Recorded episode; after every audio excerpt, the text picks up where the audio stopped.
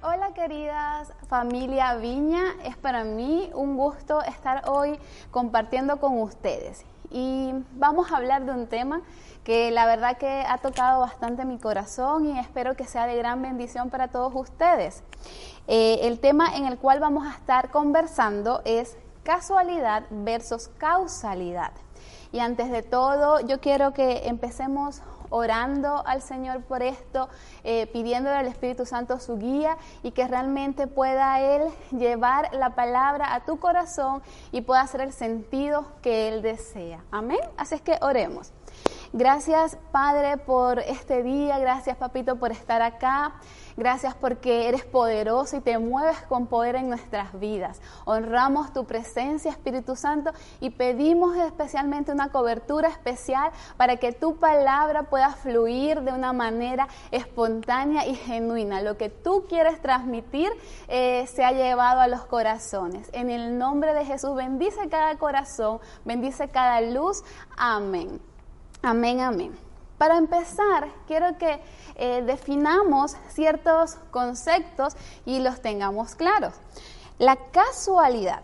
A ver, este hace referencia a la combinación de circunstancias que resulta imposible de anticipar y evitar. Es aquello que ocurre por casualidad, es decir, es un imprevisto y por tanto no puede sortearse mientras que la causalidad es causa, es origen, es principio. Es una palabra que se utiliza para establecer una relación entre una causa y un efecto.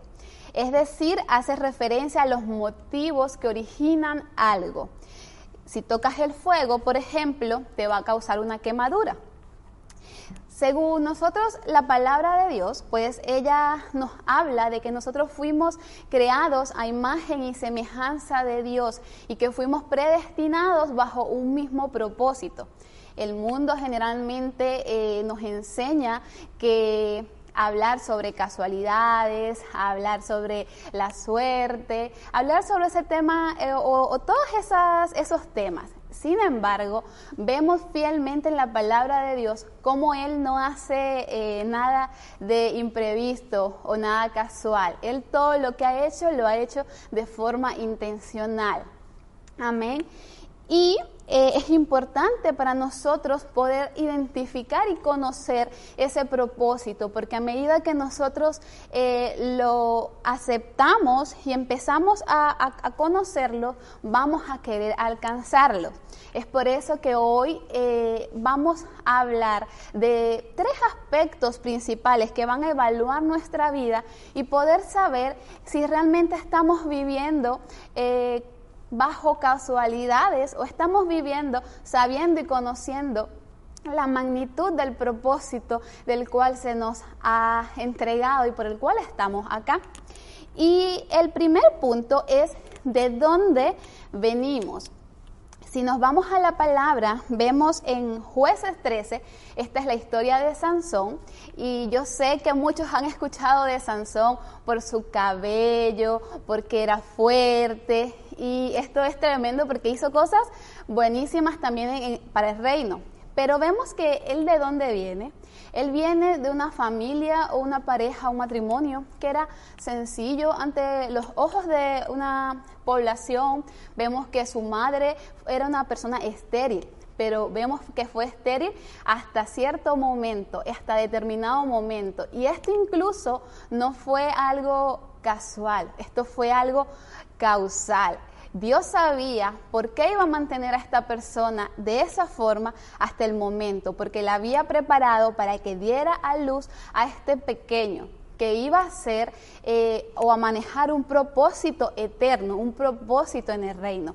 Si vemos un poquito en su historia, que la pueden leer en jueces 13 en adelante, vemos que Sansón fue eh, enviado para batallar o para poder acabar con los filisteos que estaban oprimiendo al pueblo de Israel.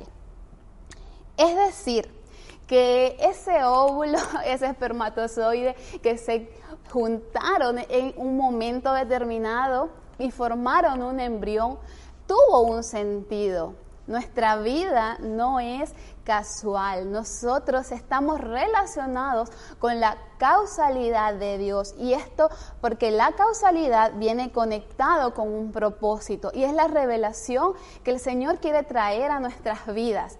Yo no sé de dónde tú puedas venir, yo no sé eh, de qué eh, situación o cuál ha sido tu historia pero el Señor sí la conoce. El Señor sabe de dónde tú vienes, todo lo que tú has recorrido. No sé si has venido de una familia que se separó probablemente, quizás tus padres, algún acto vergonzoso ocurrió, no lo sé, pero solo quiero decirte que eso no condiciona quién eres tú y que si tú estás aquí el día de hoy y estás mirando esta transmisión es porque el Señor tiene un propósito eterno con tu vida.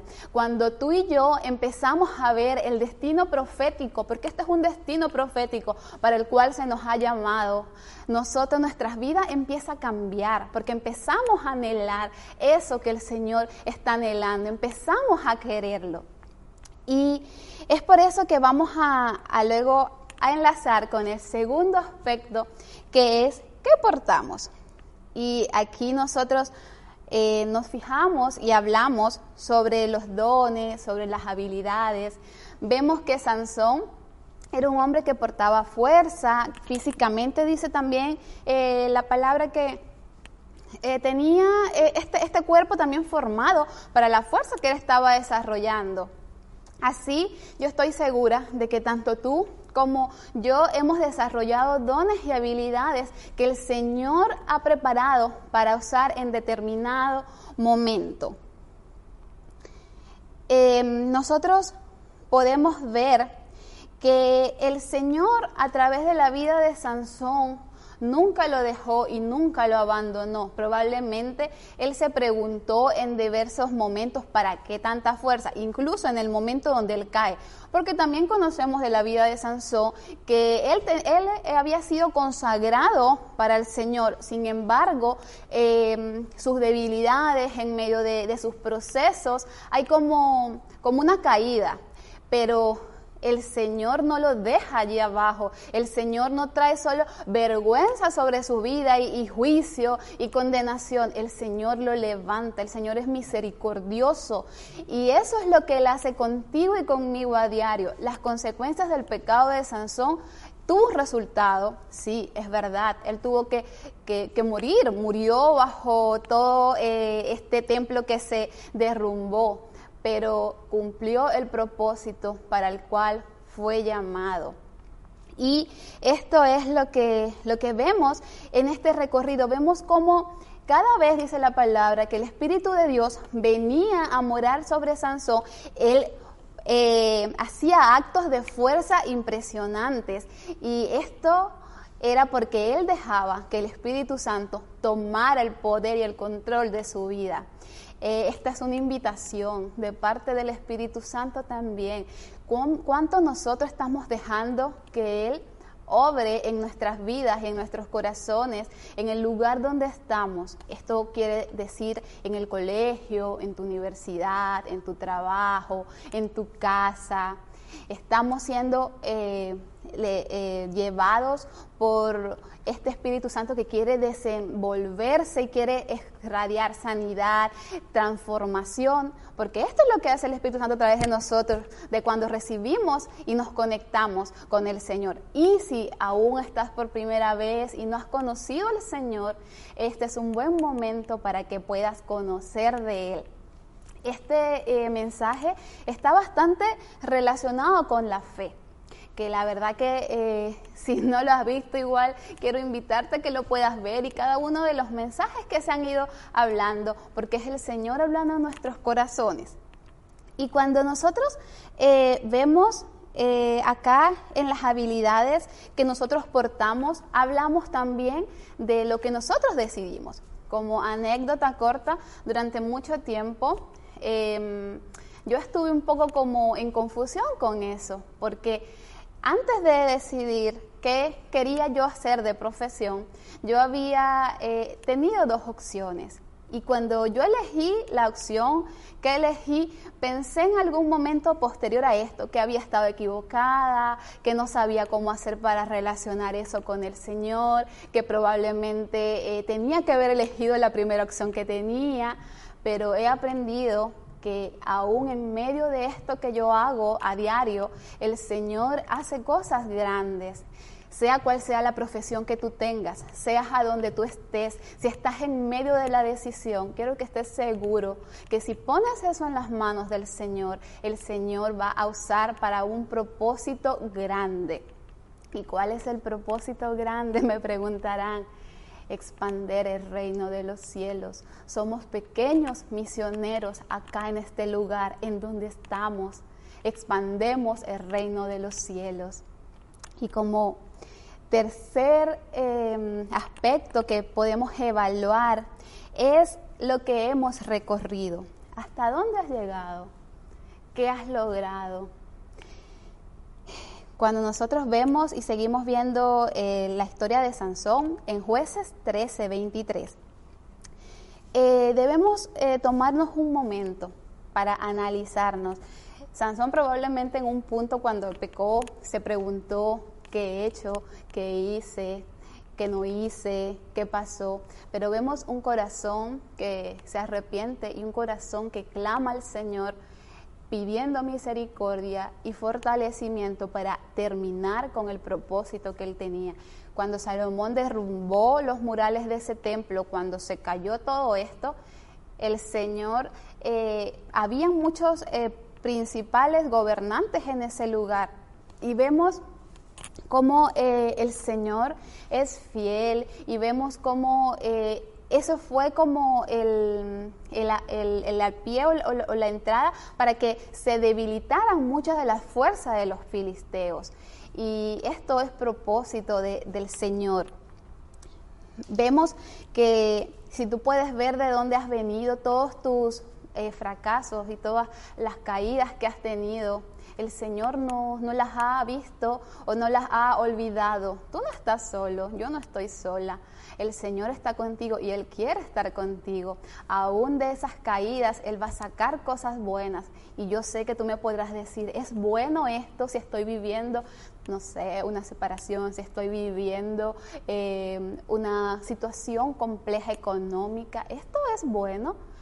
Pero el Señor, lo que yo te quiero decir es que el Señor siempre hace cosas buenas y va a ser bueno en algún punto de tu vida. Por mucho tiempo yo también he pasado por esas situaciones y a veces sigo pasando. Y cuando nosotros estamos adentro, probablemente no vemos la magnitud o no vemos el propósito, porque estamos sumergidos en el dolor. Pero lo que yo te puedo decir es que dejes que el Señor sea la mano que te sostenga y te sostenga en este proceso, en este dolor. No creas que tu vida terminó acá, no creas que hasta acá hemos llegado. El Señor tiene cosas nuevas con tu vida y la palabra lo dice, que Él hace cosas nuevas a diario.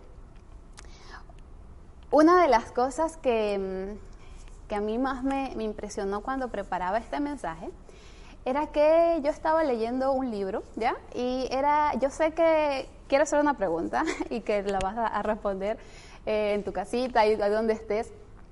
Yo creo que tú has conocido eh, los fármacos como antibióticos como la amoxicilina, las penicilinas benzatínicas. En algún punto has usado esos medicamentos.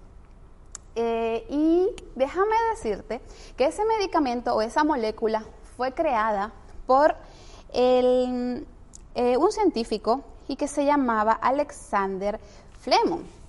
Fleming. Él descubre la penicilina y ellos estaban investigando porque había muchas muertes en ese lugar. Eso era verdad, había muchas muertes en el mundo, no hallaban, encontraban la cura para algo.